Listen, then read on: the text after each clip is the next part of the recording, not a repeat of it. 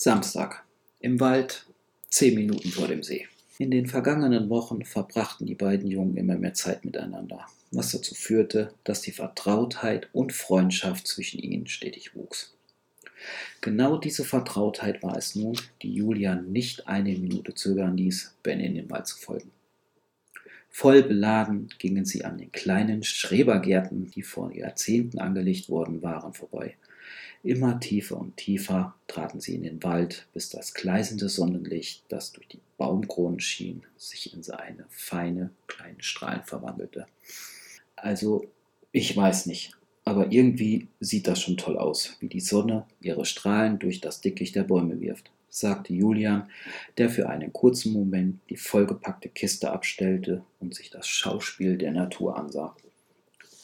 Stimmt, das Spiel zwischen Licht und Dunkelheit kann schon beeindruckend sein. Was meinst du? Na, schau doch mal hin. Ben deutete auf einen Baum, der sich am Wegesrand befand. Er zeigte auf das Licht, das sich im Baum brach und die Hälfte des Stammes mit hellem Sonnenlicht berührte, während die andere Seite von der Schwärze des Schattens geküsst wurde. Wenn du mich fragst, ich finde das romantisch, wenn man genauer hinschaut. Also, ey, jetzt mal ehrlich, du verwunderst mich. Wieso? Nur weil ich dir etwas gezeigt habe, das du bei genauerem Hinsehen so oder so bemerkt hättest? Unsinn. Deswegen doch nicht.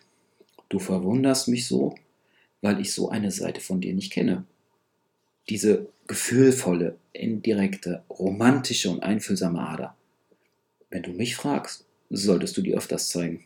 Gefällt mir persönlich auf jeden Fall. Julian gab ihm einen Hieb gegen die Schulter und lächelte ihm zu. Na komm schon. Es ist nicht mehr weit. Julian, der einen Henkel des Korbes in die Hand nahm, folgte Ben ins Dickicht. Bist du dir sicher, dass wir hier richtig sind? fragte er, als er den dicht zugewachsenen Weg sah, der sich unter Laub und Ästen versteckte. Ben schnappte sich die Kiste, klemmte sie sich unter den Arm und reichte Julian seine Hand. Vertrau mir. Dir vertraue ich immer. Das solltest du mittlerweile wissen erwiderte Julian, als er Bens Hand nahm und ihm wortlos Schritt für Schritt ins Unterholz folgte. Komm schon, trieb Ben ihn an. Mit großen Schritten, ächzenden Knarren der Äste unter ihren Füßen traten die beiden durchs Dickicht.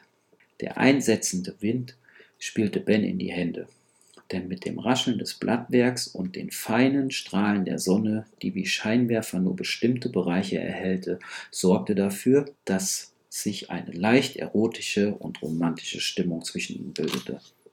Was hat er denn nur vor? fragte sich Julian, als er Ben durch die Büsche folgte und plötzlich auf einer großen Lichtung zum Stehen kam.